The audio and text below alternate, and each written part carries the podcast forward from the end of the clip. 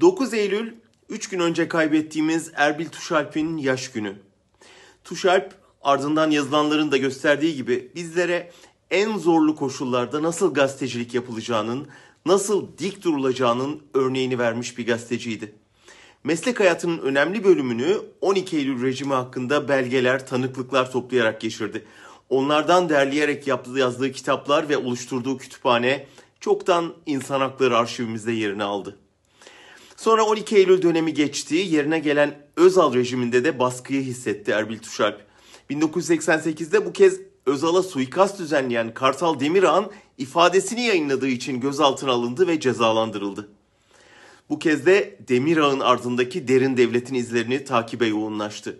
O dönemden de geriye birlikte yaptığımız televizyon programları kaldı. Erbil abiyi yaş gününde bir kez daha saygıyla anarken yeni bir baskı döneminde hapisteki yeni gazetecilerin duruşmalarında gözümüz. Evren dönemi, Özal döneminden sonra tarihe Erdoğan'ın baskı dönemi olarak geçecek bu devrin son mağdurları MİT mensuplarının kimliklerini ifşadan yargılanan altı meslektaşımız.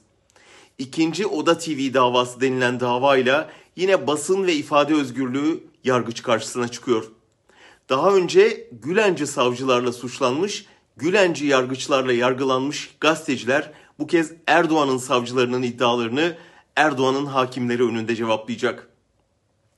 Devirler değişiyor, ülkeyi yönetenler değişiyor, onların savcıları, hakimleri değişiyor ama basını zapturapt altına alarak eleştirileri susturma ve baskıyı sürdürme geleneği değişmiyor. Çocuğa cinsel saldırıdan tutuklanan şeyh için iki günde hazırlanan iddianame için gazeteciler aylarca hatta yıllarca tecritte bekletiliyorlar. Her açılan basın davası, her hapsedilen gazeteci dışarıdakilere de gözdağı işlevi görüyor. Böylece sadece sansür değil, otosansür de büyüyor.